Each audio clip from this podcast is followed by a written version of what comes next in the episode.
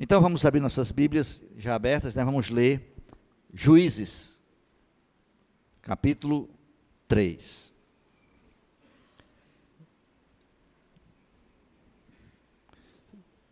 São estas as nações que o Senhor deixou para por elas provar a Israel.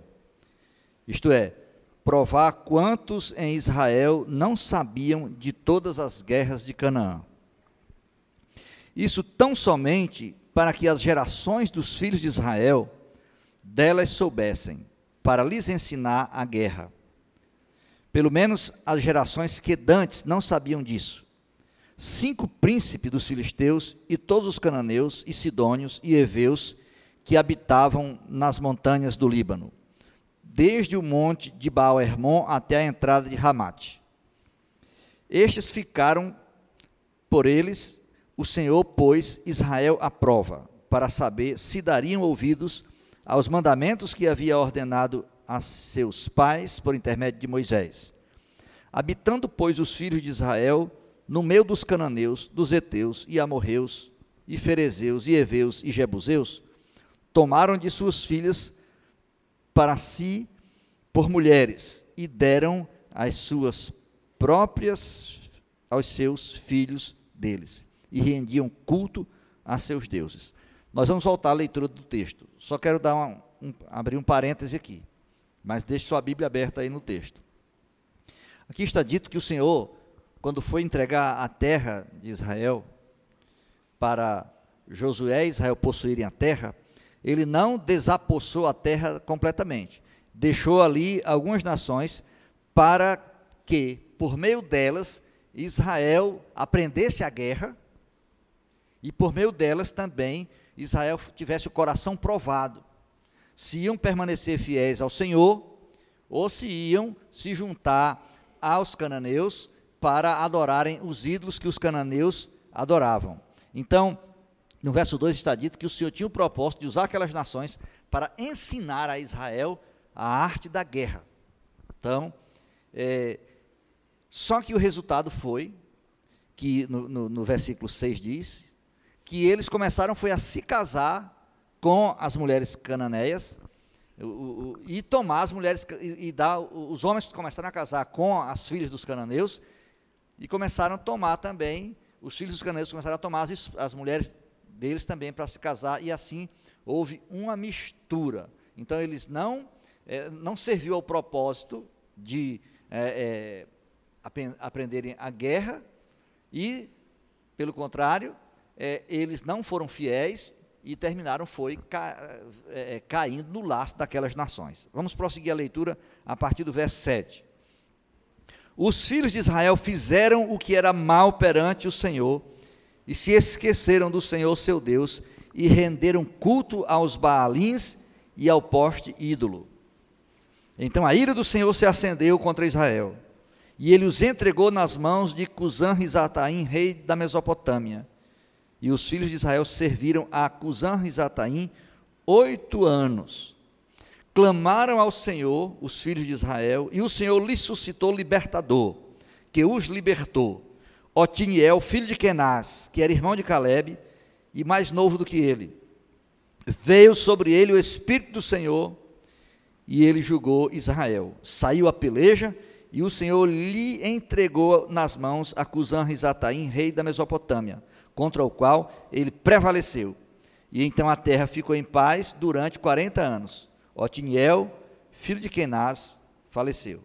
Paremos aqui outra vez, depois a gente retoma a leitura do texto. Então aqui, Israel não aprendeu a guerra ao ponto de conseguir é, manipular armas de guerra que os cananeus já manipulavam naquele tempo, que eram armas de ferro, inclusive, não se adestraram para a guerra, não tiraram proveito do, do inimigo para se adestrar para a guerra, até para guerrear contra aqueles mesmos inimigos, pelo contrário, eles cederam a, aos valores dos cananeus e adoraram ídolos, adoraram, fizeram ídolos para si.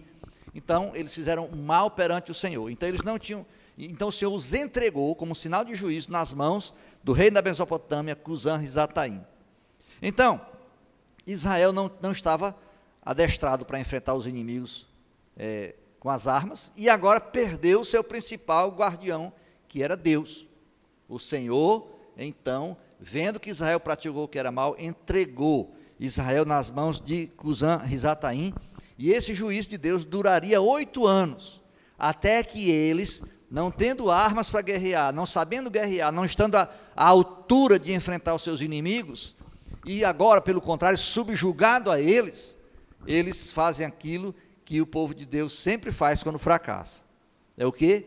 Eles clamam ao Senhor. Eles se lembram outra vez do Senhor e clamam ao Senhor. E o Senhor reage como sempre ele reage, não lançando em rosto os pecados dos filhos de Israel, pelo contrário, se compadece deles e lhes envia um libertador, que foi Otiniel, filho de Kenaz, sobrinho de Caleb, que foi o primeiro juiz de Israel. E esse Otiniel foi especialmente equipado pelo Espírito do Senhor para liderar Israel e libertar Israel das mãos do, de Cusã Risataim. E estabeleceu a paz durante todo o tempo que ele viveu, que foi um longo tempo, de 40 anos, como juiz, né? que ele viveu na função de juiz 40 anos. Vamos tornar a leitura a partir do verso 12. Tornaram então os filhos de Israel a fazer o que era mal perante o Senhor. Mas o Senhor deu poder a Eglon, rei dos Moabitas, contra Israel, porquanto fizeram o que era mal perante o Senhor. E ajuntou consigo os filhos de Amon e os Amalequitas, e foi e feriu a Israel, e apoderaram-se da cidade das palmeiras. E os filhos de Israel serviram a Eglon, rei dos Moabitas, 18 anos. Então os filhos de Israel clamaram ao Senhor, e o Senhor lhe suscitou libertador, Eude, homem canhoto, filho de Gera, benjamita, benjamita. Por intermédio dele, enviaram os filhos de Israel tributo a Eglon, rei dos Moabitas. Então aqui nós vamos suspender um pouquinho aqui a leitura. Nós temos outra vez o, o velho padrão se repetindo. Otiniel morre. Quando Otiniel morre, há um vácuo, né? De liderança em Israel, de homem de Deus liderando Israel. Então o que acontece? Israel volta outra vez a cair nas malhas da idolatria, volta outra vez a fazer o que era mal perante o Senhor. E então o Senhor os entrega nas mãos é, de Eglon, que se junta com o, os Amonitas e com os Amalequitas, fazem lá um triunvirato para esmagar Israel. E Israel então passa 18 anos naquela situação aflitiva. E eles vão outra vez fazer o quê? Não tem esperança, estão em desespero, não tem saída para a direita nem para a esquerda, então só pode ter saída para cima. Então eles invocam o Senhor e o Senhor mais uma vez repete o padrão. Usa de misericórdia e levanta um homem canhoto da tribo de Benjamim para libertar Israel. Vamos retomar a leitura aqui.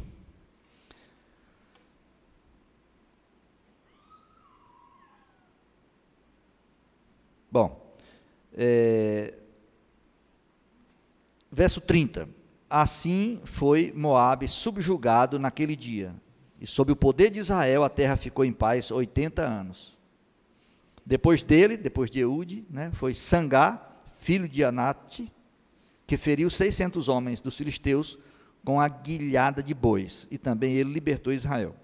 Então aqui nós vemos aqui é, o, o Eude, né, filho de Gera, da tribo de Benjamim, vai lá e estabelece paz sobre Israel lá 80 anos.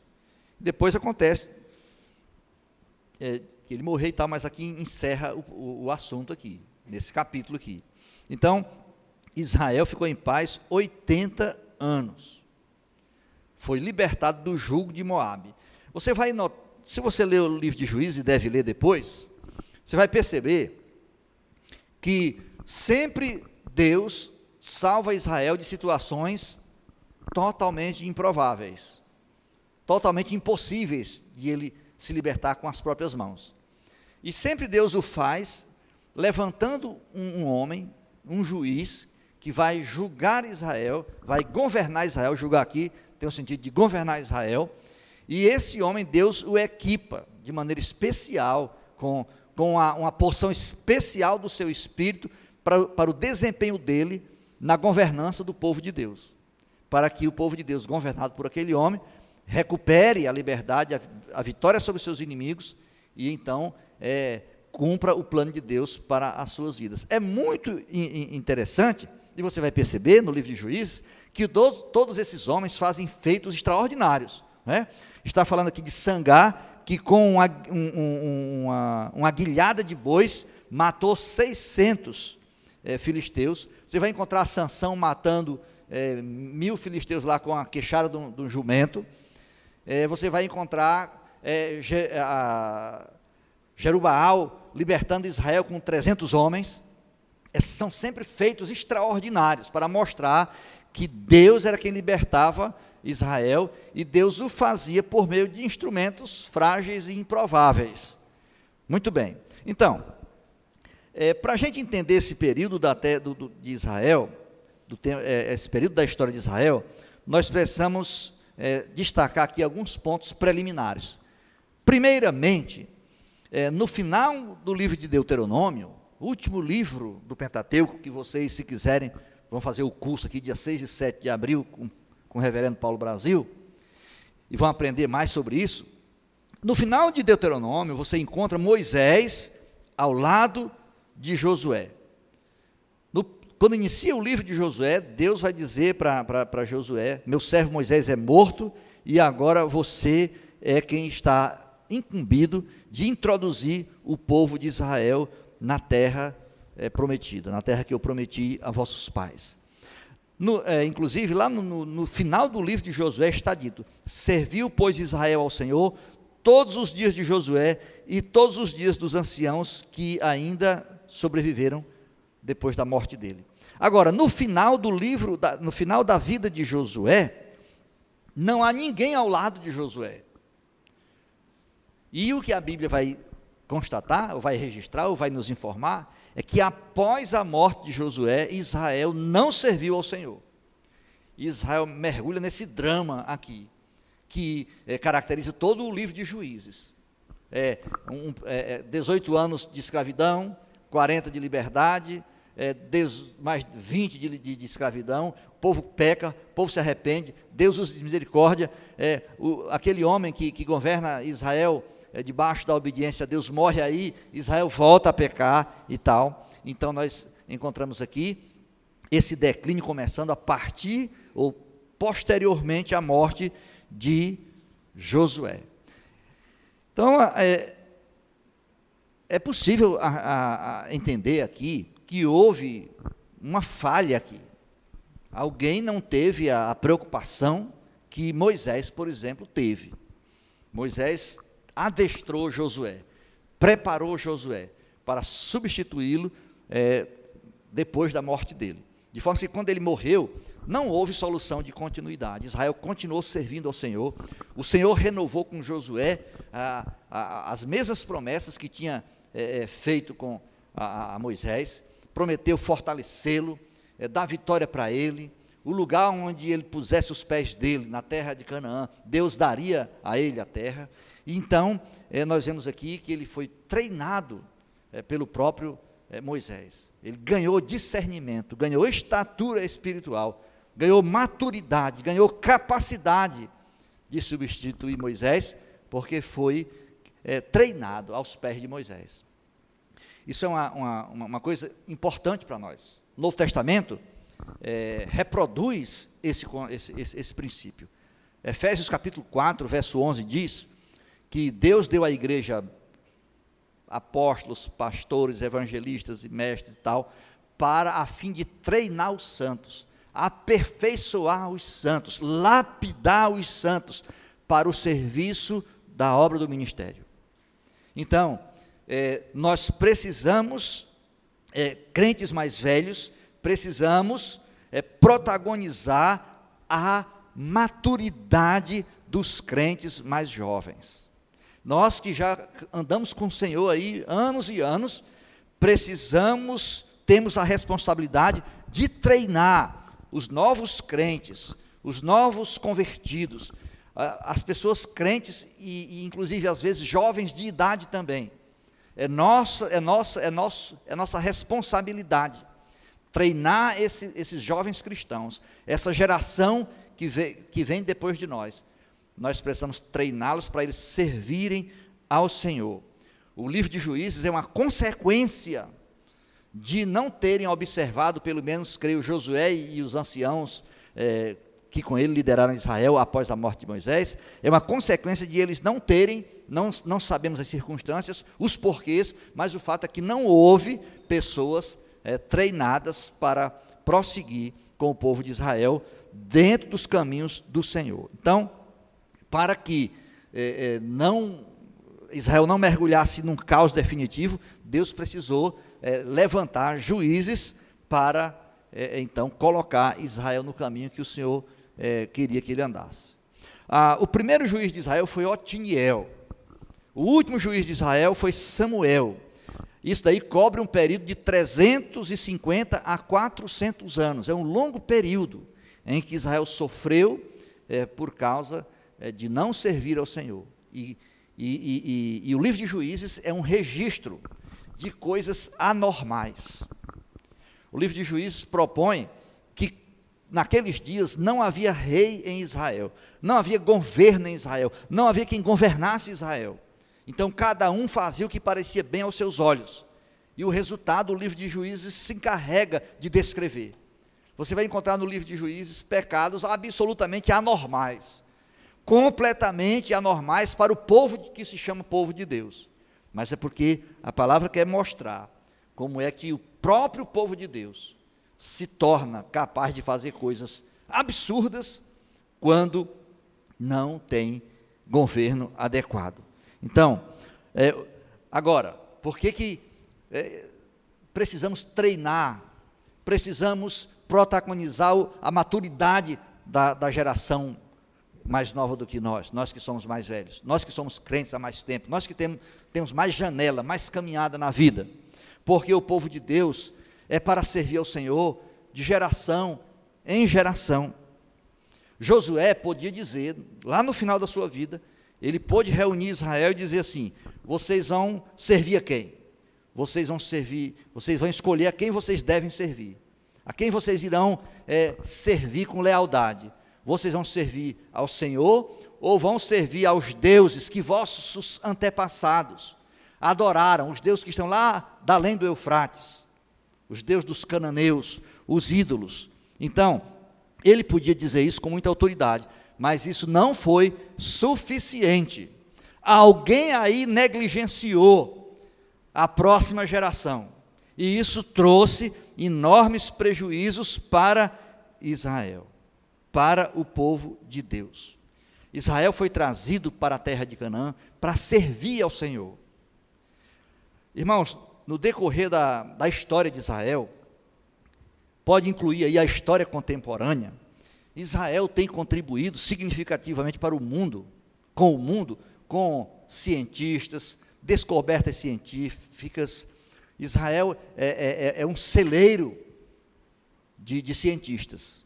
Um país do tamanho do, de Sergipe já produziu mais prêmios nobres do que o, o, o Brasil, que nunca teve nenhum.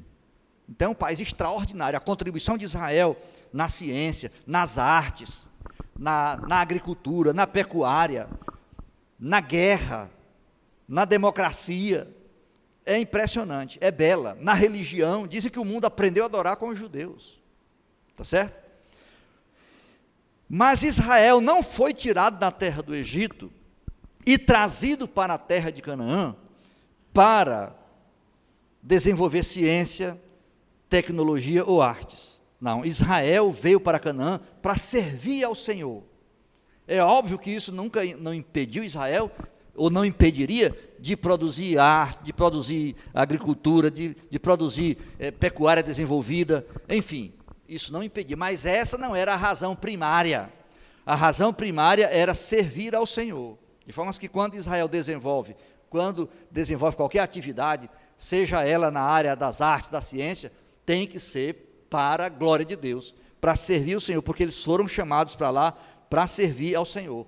Quando Deus enviou Moisés para, diante de Faraó, pleitear a liberdade do seu povo, o que é que ele diz?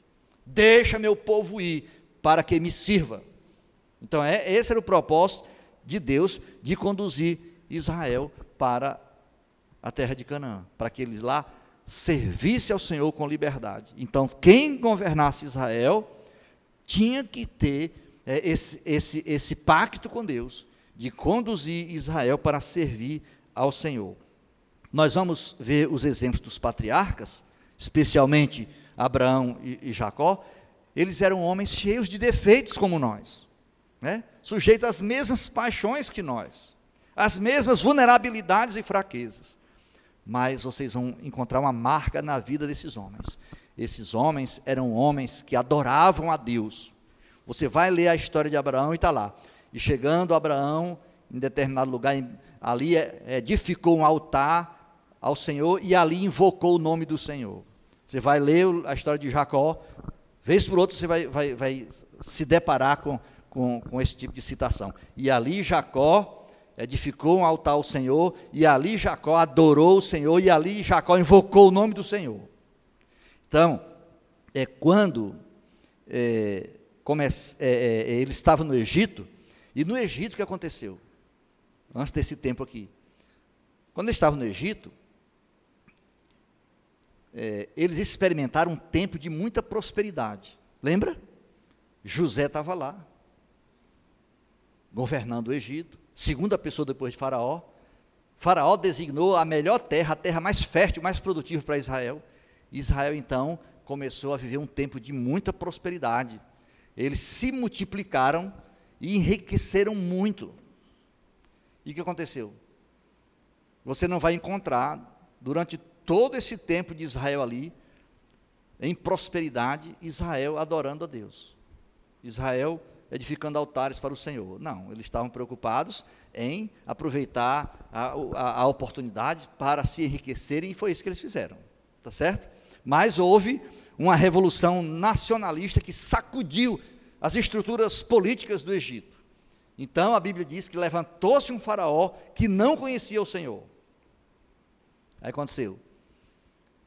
Israel era tão poderoso já, tão rico, que eles ficaram com medo.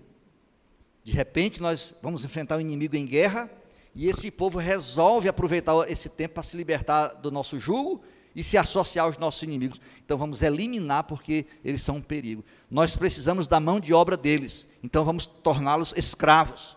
Mas nós, nós, não podemos correr o risco de vê-los se multiplicar como eles estão é, se multiplicando, numa escala enorme, vertiginosa. Então vamos matar os homens. Quando nasceu o menino, mata, se for homem, mata. Certo? Então a situação se tornou dramática para Israel. Nós vamos lá para o livro de Juízes de novo, e nós vemos lá o padrão. Quando eles estão em aflição, eles clamam ao Senhor e o Senhor lhes suscita um libertador. Então aqui, quando eles se viram num estado de escravidão absoluta, num estado de profunda miséria, e vendo seus filhos sendo assassinados aos montões, então eles entraram em desespero. O tempo de bonança do Egito tinha passado. Esse faraó não respeitava José não tinha nenhum compromisso com a história de José. José é, foi beneficiado porque naqueles dias governava o Egito uma dinastia estrangeira, possivelmente os Iquisos ou Iquisos. Mas eles foram depostos por uma revolução nacionalista que houve no Egito. Então, quem assumiu o governo do Egito foi agora um partido nacionalista, certo? É, Donald Trump lá. e quis acabar com a possibilidade do Egito levantar a cabeça, de Israel levantar a cabeça dentro do Egito. Então, essa trama, essa mudança no xadrez geopolítico daqueles dias, irmãos, obviamente que foi Deus, a mão de Deus. Deus criou circunstâncias. Para quê? Para que o seu povo retornasse para ele. Israel não retorna na bonança. Israel não retorna na fartura. Israel não clama ao Senhor quando todos os ventos estão soprando a favor deles. Então Deus retira a fartura, Deus retira a bonança, e Deus coloca Israel em aflição. Aí Israel vem e clama ao Senhor. E o Senhor escuta e vem ao encontro deles para libertá-los com mão poderosa. Então, isso mostra o lugar que o, o relacionamento de Deus conosco ou com o seu povo ocupa no coração de Deus. Lembra que Tiago vai dizer que Deus tem ciúme de nós? Deus não nos divide com o mundo. De forma que todas as bênçãos que você tem recebido de Deus, a, a, a, os benefícios que você tem recebido de Deus, a prosperidade que você tem recebido de Deus, é para ser usado para a glória de Deus. A finalidade de Deus, ao lhe dar o dinheiro que você tem, a saúde que você desfruta, a família que, lhe, que, lhe, é, que você recebeu de Deus, Deus lhe deu essas coisas para você servi-lo por meio dessas coisas. Essas bênçãos são janelas para você enxergar Deus além delas. Mas às vezes nós temos a tendência de Israel aqui.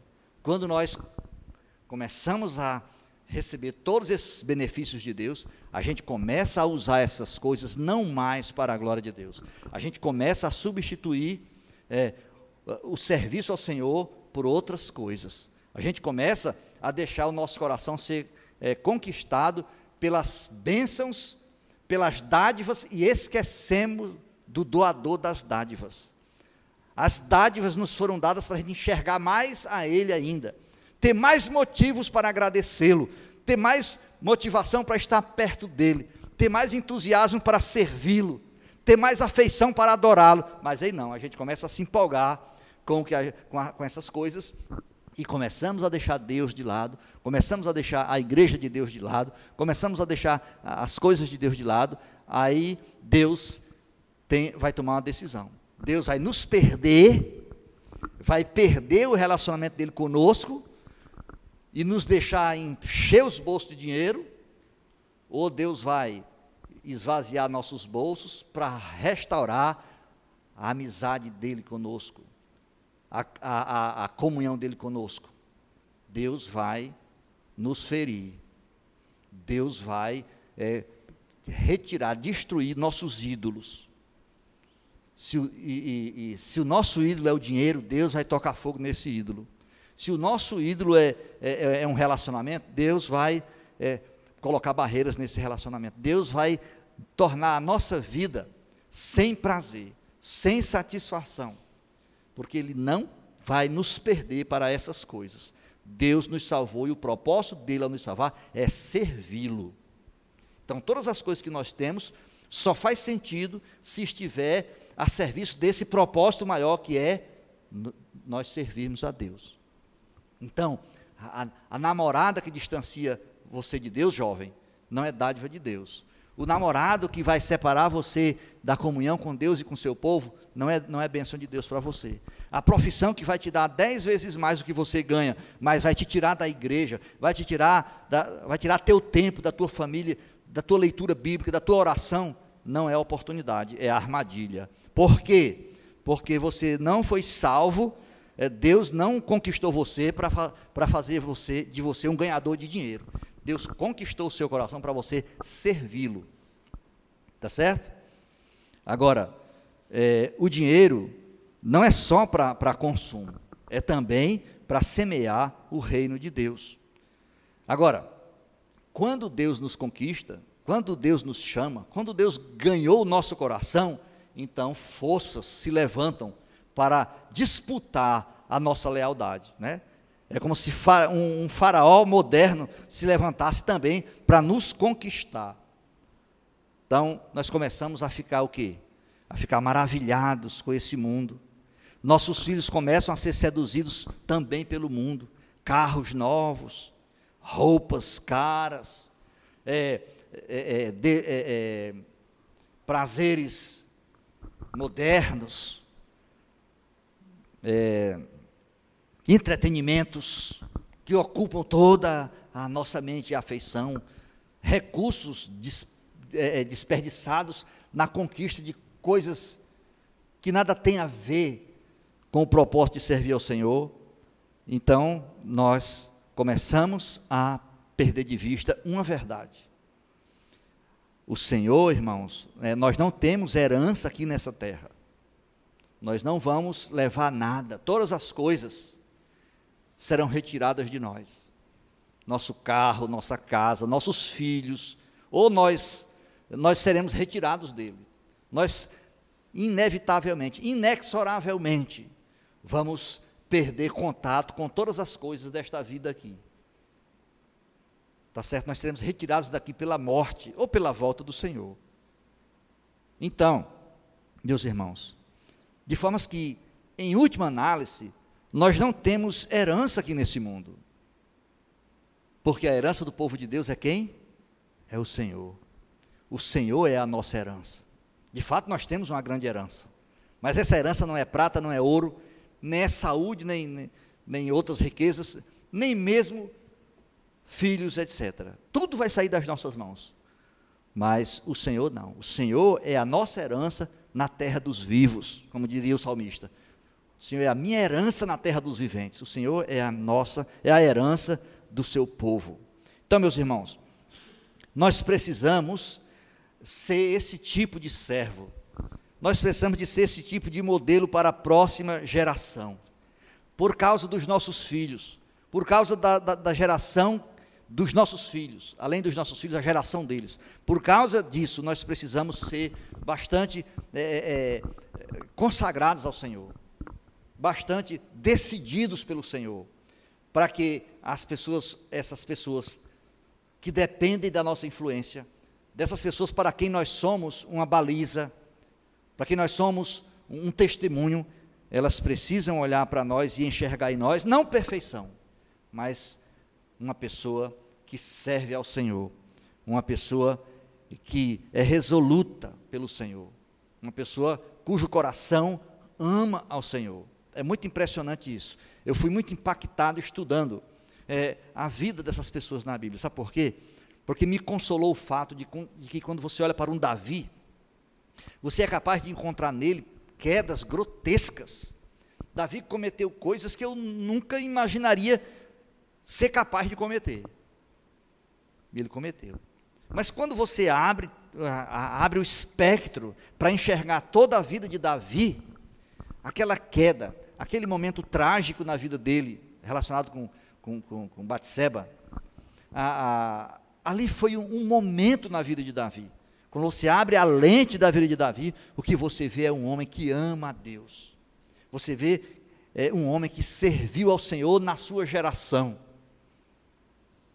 um homem que deixou um legado nesse sentido aí, embora tenha sido tão falho em outras coisas. Então, meus amados irmãos, se quando nós morrermos, nossos filhos deixarem de servir ao Senhor, que grande prejuízo nós teremos, que grande tristeza será para nós. Nós, é, no, quando chegar no ocaso da nossa vida, momento que nós vamos nos despedir deste mundo aqui, nós olharmos para os nossos filhos e vê-los longe do Senhor, e não vê-los servindo ao Senhor. Então, irmãos, isso seria um grande prejuízo para nós. Então, nós precisamos fazer uma aliança, de nós e a nossa casa servirmos ao Senhor. Isso é muito interessante. Aqui, ainda nesse, nesse contexto de possuir possuir a terra de Canaã, lá em Josué 24 tem um, cap, tem um, um, um, um cenário interessante, que eles levantam lá um altar de pedra depois do Jordão. Então as, as dez tribos que já estão dentro da terra de Canaã voltam para saber por que, é que aquelas duas tribos e meia fizeram um, altar de pedra ali. Se era para sacrificar, se era para fazer um culto competitivo, para competir com o culto, com culto a Yahvé. E eles dizem, não, esse altar aqui não é para oferecer holocausto. Esse, esse altar aqui não é para, para competir com o altar de Jerusalém. Esse altar aqui é, é para que no futuro, se porventura no futuro, se levantar uma nova geração que não conheça a nossa história, é, de lá e vai dizer que nós que ficamos do lado de cá do Jordão abandonamos o Senhor e não servimos ao Senhor. Aí nós iremos mostrar esse altar de pedra esse altar de pedra vai dizer, vai ser testemunho de que nós servimos ao Senhor há muitos anos atrás e nós nunca deixamos o Senhor. Irmãos, se nós que somos crentes, já estamos é, maduros na caminhada com o Senhor, se nós é, não servirmos ao Senhor, o Senhor não ficará sem testemunho. O Senhor prosseguirá e nós ficaremos para trás. Lembra quando quando o Senhor Jesus entrou em Jerusalém, estava dito na profecia, nas profecias, que ele entraria triunfalmente em Jerusalém, montado num jumento, e que ele seria aclamado. Né? E, inexplicavelmente, humanamente falando, foi o que aconteceu. O Senhor entrou de repente, as pessoas é, foram tomadas é, de, de, de, motivação para saírem nas ruas, levantando é, palmas e palme, galhos de palmeiras e gritando, Osana ao, ao descendente de Davi, ó bendito aquele que vem em nome do Senhor e tal. E os fariseus começaram a achar aquilo horroroso, horrível. E disse para ele, olha, manda que eles se calem. E Jesus disse para eles, assim, se eles se calarem, as pedras clamarão. Sabe o que, é que Jesus estava dizendo? Está escrito que hoje eu entraria em Jerusalém montado no jumento e que eu seria aclamado pelo, pelo povo de Israel. E se porventura eles se recusassem a clamar o meu nome, as pedras se levantariam e diriam: Bendito o que vem em nome do Senhor. Então, se nós deixarmos de servir ao Senhor, o Senhor não sofrerá nenhum prejuízo. O Senhor prosseguirá. As pedras testemunharão pelo Senhor e nós seremos envergonhados. Não o Senhor, nem a causa do Senhor. Então, no versículo 6 e 7, diz assim: Tomaram de suas filhas para si por mulheres e deram as suas próprias filhas aos filhos deles e rendiam culto a seus deuses. Os filhos de Israel fizeram o que era mal perante o Senhor e se esqueceram do Senhor e renderam culto aos balins e ao poste ídolo. Então aqui começa a história de Israel sem Josué, que é o primeiro grande, primeiro grande momento registrado da vida nacional de Israel após a morte de Josué e dos anciãos que foram contemporâneos de Josué. Então aqui nós vamos encontrar o quê? Mistura e idolatria. Inconcebível nos dias de Josué. Vocês lembram quando é, eles tomaram Jericó e um homem lá, chamado Acã, resolveu pegar lá do anátema, né? Uma cunha de ouro, uma capa babilônica o que foi que aconteceu? Eles foram para a guerra seguinte e perderam. E o que foi que Josué fez? O que foi que os anciãos, os príncipes contemporâneos de Josué fizeram? Eles se prostraram diante do Senhor. Senhor, o que é que está havendo? Nós fugimos e os nossos inimigos correram atrás de nós. O que está havendo? Nós acabamos de, de, de, destruir uma cidade poderosa e agora fugimos diante de um povo muito mais fraco. O que é que está havendo? Então o Senhor disse o que, é que estava vendo: pecado de Acã. E o que foi que Josué fez?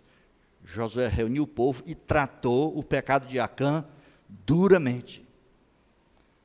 E a gente fica, mas como é que pode o pecado de um homem trazer tantas consequências para Israel? Irmão, o povo de Deus é um povo pactuado com Deus. Então nós não somos um povo qualquer. Nós não somos uma, uma mistura de indivíduos aleatórios. Nós somos um corpo nós somos um povo pactuado com Deus. Quando nós permitimos capas babilônicas, cunhas de ouro, no meio do, do arraial, no meio da igreja, no meio do, do arraial dos santos, todo o povo de Deus é afetado. Por quê? Porque nós somos um corpo. Deus tem um, é, nós somos um povo em pacto com Deus. E o nosso pacto com Deus requer que nós cuidemos da santidade do arraial dos santos. Então, o começo com Josué é esse aqui. Né? Ah, eles nem sequer aproveitaram para aprender a guerra com, com as nações pagãs, até para poderem se adestrar para enfrentá-los é, numa guerra e vencê-los numa guerra. Então, mas é assim mesmo, irmãos. Nós também, é, nós da, da nova aliança, nós estamos numa guerra. Nós também temos um faraó querendo nos conquistar toda hora, não é não? O nosso faraó, espiritualmente falando, é Satanás. Nós é, nem sequer imaginávamos que existia essa guerra na vida cristã. Quando você era descrente, quando eu era descrente, eu imaginei que quando eu me, quando eu me converti, logo no começo, eu pensei assim, que eu, acabo, eu entrei agora num mundo de delícias. né? no, no, no mundo onde só tinha bênção e bondade, onde é, se eu mexesse o braço assim, batia em Deus. E de repente você começa a perceber que Satanás é um elemento que não pode ser ignorado na trajetória da vida cristã. O apóstolo Paulo vai dizer em Efésios 6 que nós precisamos usar, inclusive, toda a armadura de Deus. Nós precisamos aguerrear, a, aprender a guerrear. Por isso, o Senhor providencia circunstâncias para nos adestrar para a batalha espiritual. Nossos problemas, nossas provações, não têm a finalidade de nos aniquilar, de nos destruir. Às vezes nós arranjamos, os nossos pecados atraem tribulações para cima de nós, que são é, consequências do nosso pecado, da nossa insensatez. Mas às vezes, é, as circunstâncias criam problemas para nós, provações, perseguições, calúnias, é, perdas, sem que a gente nem sequer entenda os motivos. Pois ali, essas circunstâncias, elas não são desperdiçadas pelo Senhor, elas são, elas são usadas para nos treinar, para nos habilitar para o enfrentamento da vida. Paulo diz, em 2 Coríntios, que quando nós passamos por tribulações e experimentamos o livramento do consolo de Deus, isso nos capacita a exercer um grande serviço no corpo de Cristo. Qual é o serviço? Suprir consolo para aqueles que em determinado momento cruzarão o nosso caminho em aflição. Então, é, o irmão que, que suportou uma terrível perda, o irmão que foi alvo de uma terrível injustiça e foi preservado pelo Senhor e, e, e, permaneceu com o Senhor no meio de tudo isso. Lá na frente ele encontra uma pessoa em desespero, porque acaba de sofrer uma grande perda e ele chega com autoridade de quem já experimentou o livramento da mão do Senhor e ele proporciona àquele, àquela pessoa em aflição conforto, consolo. Então, meus amados irmãos, é, oito anos, eles ficaram servindo ao rei da Mesopotâmia. Mesopotâmia tem, uma, tem uma, um papel importante aqui no início da história do povo de Deus. Mesopotâmia era um lugar de ídolos. Foi de lá que, que Abraão veio. Estevão, pregando diante do Sinédrio, em Atos capítulo 7, ele diz: Nossos pais adoraram a Deus, adoraram a deuses lá na, na Mesopotâmia. Lá eles serviram a ídolos. Josué vai dizer no capítulo 24, verso 14, assim: Agora, pois, temei ao Senhor e servi-o com integridade e com fidelidade. Deitai fora os deuses, aos quais serviram vossos pais, da além do Eufrates e no Egito, e servi ao Senhor. Então, a Mesopotâmia era um lugar de ídolos e era um lugar onde os ancestrais de Israel, os, os, os ancestrais de Abraão tinham servido a ídolos, inclusive o próprio Abraão, inclusive o pai de Abraão, inclusive o irmão de Abraão. Eles tinham servido ídolos na terra de, de, da Mesopotâmia. Mas o Senhor chamou Abraão de lá, eh, daquela terra, daquela terra de ídolos, quando disse para ele: sai da tua terra, do meio da tua parentela, e vem para uma terra que eu te mostrarei. Então aqui é, é uma, uma tentativa tardia né? É uma, uma circunstância curiosa, aliás, que esse Risataim, é, Cusã Risataim, era rei da Mesopotâmia e queria trazer o povo de Deus outra vez para o jugo dos deuses de, de, da Mesopotâmia. Você pode ver que é, todo o envolvimento de Israel aqui com é, esse povo aqui resultava sempre em idolatria, ou resultou em idolatria, em retorno aos ídolos. Então, é, isso significa, aplicando para nós, que Satanás não desiste nunca. Satanás nunca desiste da, da semente de Abraão, nem da semente literal e nem da, da semente espiritual. Né? Você vê lá ali quando Jesus, quando Jesus nasce ali, Herodes vai lá e mata todas as crianças para tentar matar aquele que era o descendente de Abraão, o rei dos judeus, o Messias, Jesus Cristo. Então, Satanás nunca vai desistir de perseguir o povo de Deus. Satanás nunca vai deixar de perseguir a igreja.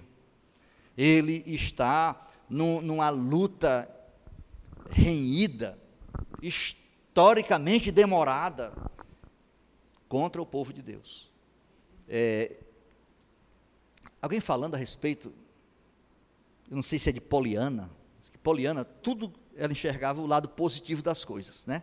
Quem já leu o livro Poliana é, sabe que tudo que ela, todas as coisas ruins que acontecia com ela, ela sempre encontrava um, motivo bom por trás das coisas ruins que acontecia com ela. E um dia perguntaram para ela: Mas você vê coisas boas em tudo. O que é que você vê de bom em Satanás? Aí ela pensou assim, né? Ele é perseverante. Realmente, né? Ele é perseverante. Até hoje ele ruge como um leão em busca de alguém para tragar, para desgraçar a nossa vida. Satanás quer destruir a nossa vida. E ele o faz como? Efésios vai dizer isso. Ele faz dominando, governando nossa, nossos pensamentos por meio dos instintos baixos que nós temos, por meio da nossa carne. O príncipe da potestade do ar. E é interessante que esse, é, é, esse, esse, toda essa situação termina também revelando uma coisa em Deus que nós não conheceríamos se não existisse esse tipo de circunstância. No, eu já falei aqui, né, no verso 9, por exemplo, está dito que eles clamaram ao Senhor, os filhos de Israel, e o Senhor lhes suscitou libertador. Então o que é que nós vemos aqui? Deus, como Deus é compassivo. Compassivo é o quê? Cheio de compaixão. Como Deus é, se compadece da miséria do seu povo. Clamaram os filhos de Israel e o Senhor lhes suscitou libertador, que os libertou. Agora, o livro de Juízes é um livro de rebelião. Quanta rebelião registrada nesse livro. Mas todas as vezes que eles clamaram ao Senhor, o Senhor os libertou. Irmãos, como isso é, é fonte de consolo para nós, meus amados pecadores. Não é não? A gente peca e tem hora que você não tem coragem nem de se olhar no espelho. Você tem até medo de ir para o culto de oração e o dirigente dizer, vamos orar com o irmão fulano e tal. É?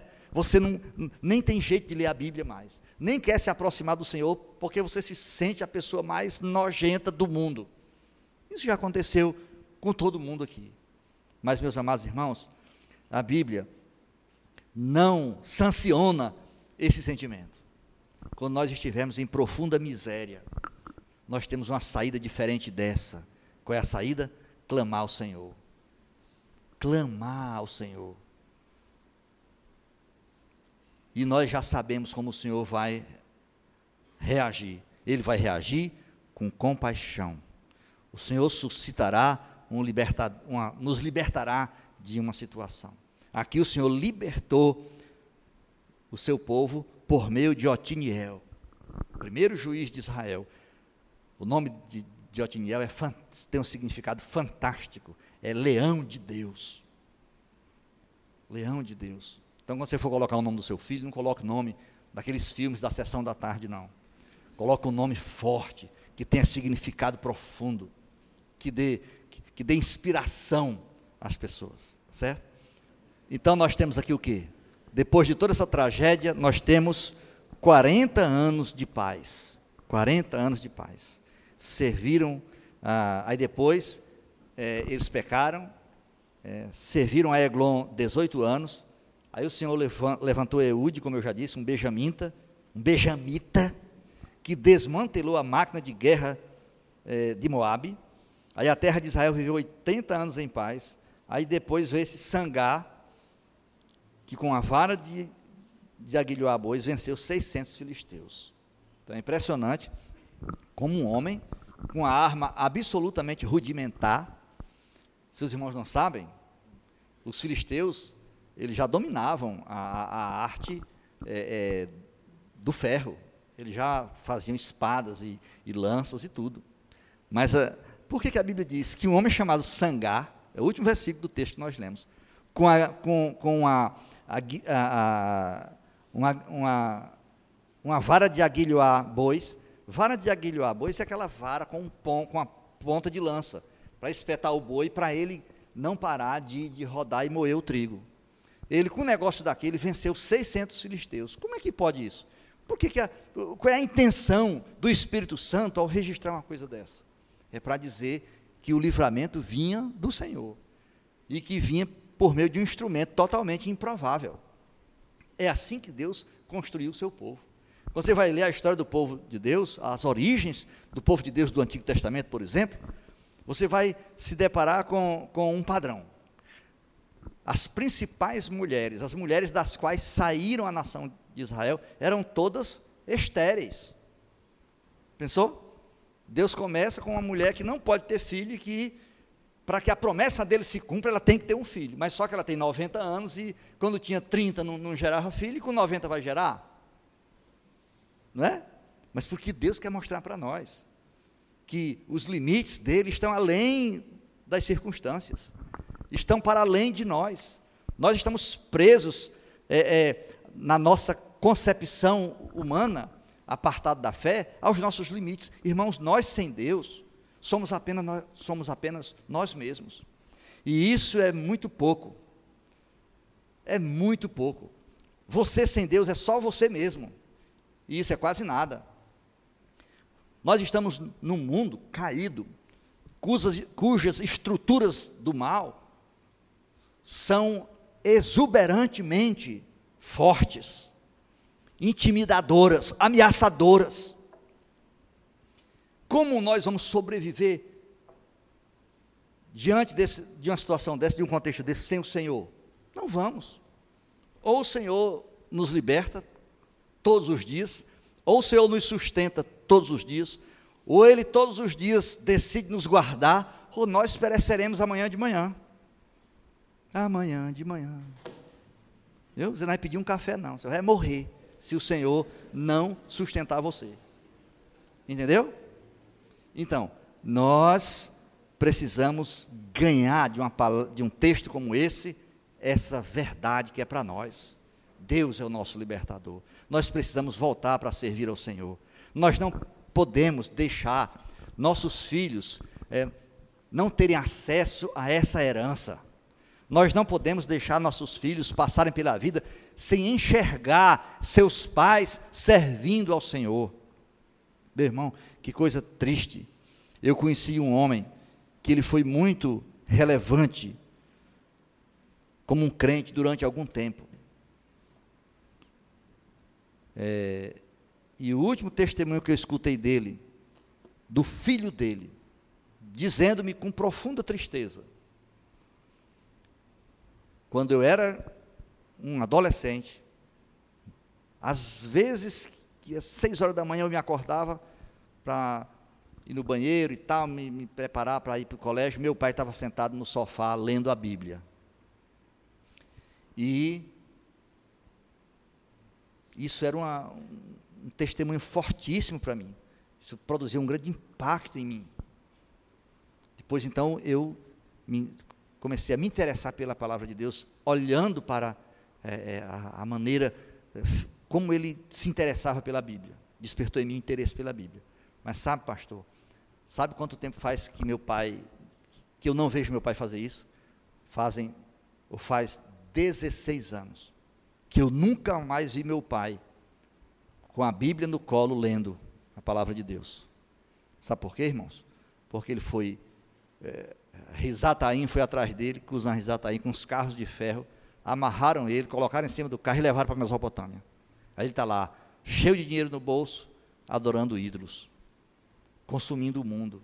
Perdeu o serviço do Senhor, perdeu a afeição pelo Senhor, vendeu o seu direito de primogenitura, não serve mais ao Senhor. Então, para que é que serve tudo que ele conquistou, se no fim ele desmanchou o legado mais valioso que ele podia deixar para o filho dele? O que, que adiantou ele conquistar tudo isso, se no, fim, se no fim ele não vai ser reconhecido como um homem que serviu ao Senhor? Ele vai ser conhecido pelas pessoas que o conhecem como, como um homem inteligente, que ganhou muito dinheiro, que foi muito bem resolvido profissionalmente, mas ninguém vai vincular o nome dele ao Senhor. Que coisa triste, meu irmão. Oh, meus irmãos, como isso é doloroso. Como nós precisamos é, tomar cuidado para não cairmos nessa armadilha. Essa é uma armadilha do mundo. É uma armadilha adrede preparada por Satanás para esfriar nossas afeições pelo Senhor. Meus irmãos, é, se você, irmão, está frio para o Senhor, se o seu coração está gelado para Deus, se você abandonou o, o prazer da Escritura, o prazer do culto, o prazer da comunhão dos santos, então você, isso são três indícios é, indiscutíveis de que você está amarrado a ídolos. Porque isso não é, o Senhor não salvou você para você ter um coração assim. O Senhor salvou você para você servi-lo. E servir o Senhor é amar o Senhor. É cultivar as afeições do coração na direção do Senhor. Possivelmente isso não vai acontecer automaticamente. Né? Você lê no livro de Esdras, está dito que Esdras dispôs o coração dele para estudar a lei do Senhor, para buscar o Senhor, para aprender, para se capacitar para ensinar a lei do Senhor ao povo de Deus. Ele, ele dispôs o coração dele para isso. Então, nós encontramos nos Salmos muitas vezes o, salmista brigando com ele próprio, é, é, é, guerreando contra a tendência do coração dele de querer se afastar do Senhor, falando para ele mesmo aquilo que, que é chamado de solilóquio. Ele conversando com ele mesmo: Ó oh, minha alma, bendize ao Senhor Ali ele está dizendo: minha alma, você tem que falar bem de Deus. Você não pode permanecer apática como você está. Fale bem de Deus. Bendiga ao Senhor. Agora. Ele está lutando com o coração dele. Pra, forçando o coração dele, para o coração dele buscar o Senhor. O salmista diz assim: Senhor, me sonda e vê meu coração, e vê se há em mim algum caminho mal, e me restaura, e me guia pelos caminhos da eternidade. O que é que o salmista está tá dizendo aí? Ele está lutando com o seu coração, e está desconfiado, que apesar de ter cavado e cavado e cavado, talvez tenha escapado alguma coisa, algum caminho mal, algum ídolo adormecido ali no recôndito do seu coração. E ele está dizendo para o Senhor: Senhor, arranca isso do meu coração. Se há algum caminho mal em mim, sonda-me e vê e tira isso de mim e me guia pelos caminhos da eternidade. Nós temos que pleitear uma luta é, é, é, com, com o nosso coração. Sabe por quê? Porque o mundo, a semelhança de Faraó, de Cusã Rizataim, dos ídolos de Canaã, o mundo está disputando a nossa lealdade. O mundo está disputando as afeições dos seus filhos. Por quê? Porque Satanás quer a nossa, a, a, a sua, a mente dos seus filhos para ele. Satanás quer obliterar as nossas afeições para que elas não se dirijam ao Senhor, se dirijam ao shopping, ao chocolate, a, ao Oscar e, e um monte de coisa aí e, e, e ao luxo, e, e, aos prazeres, e ao sexo fora do casamento, e, e enfim, qualquer coisa. Qualquer coisa. O mundo é um sistema montado para nos arrancar, para arrancar o nosso coração de servir ao Senhor. Por isso, nós precisamos lutar contra nós mesmos.